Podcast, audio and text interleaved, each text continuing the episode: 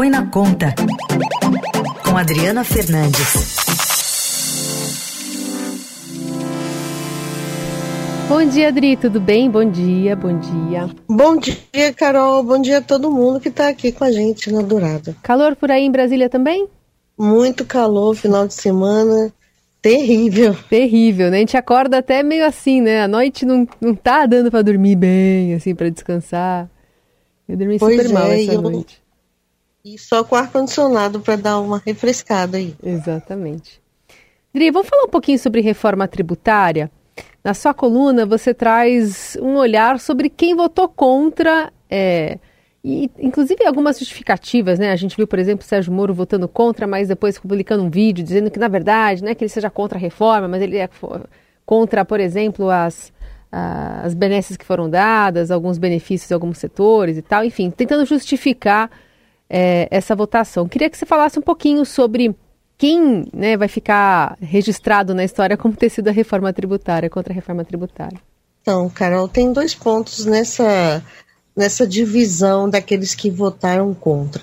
Eu, mas o que me chamou a atenção, eu estava no plenário na hora da votação, foi quando o senador Omar Aziz, que é da, do Amazonas, portanto, é, colega uh, de, de, bancada, bancada não, de, de Estado do relator Eduardo Braga, quando ele mesmo, ele próprio chama atenção, olha, tem o senador Messias, é, o senador Messias ganhou é, 20 emendas, ou seja, quando fala ganhou, foi acatada, cinco emendas ao texto que ele apresentou, 20 emendas, e pelo Eduardo Braga ele está aqui dizendo que não vai votar contra a reforma. E o que chama a atenção é que isso foi, se repetiu em muitas emendas. Eu fui, eu fui começar a fazer um levantamento, são muitas emendas. E emendas importantes, como o do senador Portinho do Rio de Janeiro. Todos esses senadores são da oposição, é, é, é, é votaram contra, como a gente já mostrou aqui na Eldorado, o ex-presidente Jair Bolsonaro, ele teve uma atuação pelos votos contrários, mas o que chama a atuação é que o relator, Eduardo Braga, ele acatou emendas importantes da oposição, mesmo sabendo que eles iam votar contra. Ou seja, isso significa que ele cedeu em vários pontos, mas não obteve os votos uh, que precisava. Então, uh, o que está correndo entre os analistas é que essa reforma saiu cara no Senado, porque na Câmara teve muitas exceções, mas foi com uma votação bastante alta.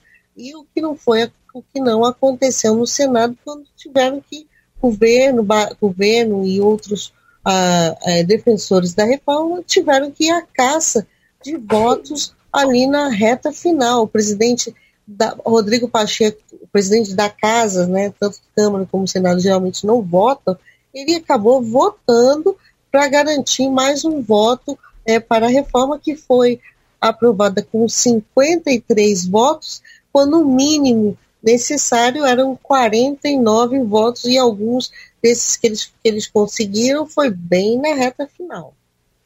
Realmente interessante esse olhar mais apurado sobre esses dados, até porque agora a Câmara vai ter alguma chance de talvez diminuir é, essas, essas benesses que foram dadas, suprimir algumas coisas do texto. O que, que você imagina que possa acontecer a partir do, do texto chegando lá na Câmara, Adri?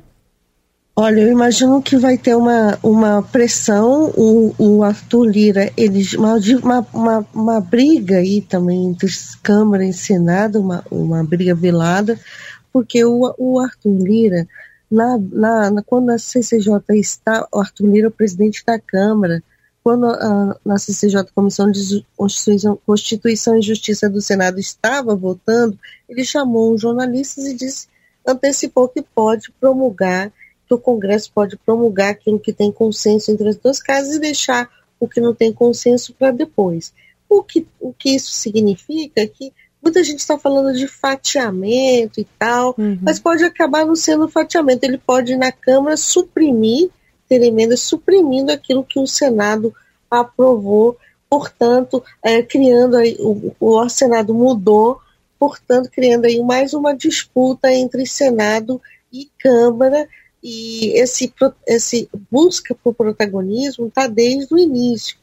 Vamos lembrar que lá atrás é, Lira não deixou a reforma passar, porque a reforma é, tinha sido apresentada pelo MDB, pelo, pelo é, o ex-presidente é, Rodrigo Maia, o, o, o, líder do, o presidente do, também do MDB era o autor da, da PEC 45, que foi disputou com ele a presidência da Câmara. Depois, quando veio esse ano, ele tomou para ele a reforma como para deixar como marca é, do, do seu legado. E a gente viu ali que ele entregou uma reforma com modificação, mas com uma folga, uma folga muito maior do que aconteceu no Senado. O relator, Eduardo Braga, ele está aí tentando as suas assessorias, seus técnicos, dizendo, olha, não mudou tanto quanto a, a, o, a Câmara. Só que a, a reforma da Câmara foi o primeiro o primeiro, a primeira votação e realmente teve mudanças, o mais mudanças importantes no texto promovidas pela Câmara. O que se esperava do relator, dos senadores, é que eles fossem barrar tantas modificações. E a gente viu o contrário.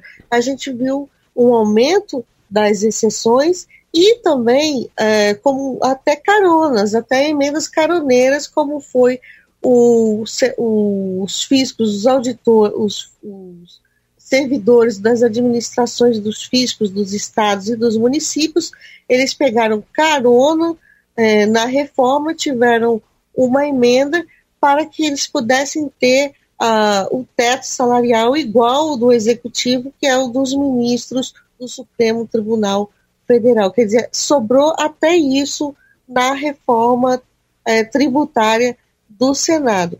Do lado da oposição, eu queria deixar claro que eles, além de influenciados pelo ex-presidente Jair Bolsonaro, também tem aquele, é, não vou votar, aquele não vou votar numa pauta que está é, sendo encabeçada pelo governo e eles, eles estão, tem alguns que estão bastante convencidos que quando chegar lá na eleição do ano que vem, na eleição do ano que vem, não, na eleição dos uh, para a mudança dos governadores, para presidente, é, a reforma vai estar tá começando é, com vai estar tá ainda muito embolado o jogo, uma repercussão negativa, esse debate sobre carga tributária mais alto e uh, eles acreditam que isso vai tirar voto dos candidatos. Foi isso que tam também ouvimos bastante nos discursos da oposição durante a votação do Senado, Carol. Muito bem, vamos ver se Lira vai dar essa forcinha ao governo suprimindo algumas exceções que foram colocadas nesse, nessa reforma tributária. Não sei se vai sair de vamos graça, né? Vamos aguardar. Vamos aguardar. Adri, Mas vai ter briga? Vai, pode anotar, Carol. Vai, vai. Pode anotar aí. Você vai trazer os Entre detalhes. Senado e Câmara. Essa Adriana Fernandes, aqui abrindo a semana no Jornal Dourado. Adri, boa semana para você até quarta.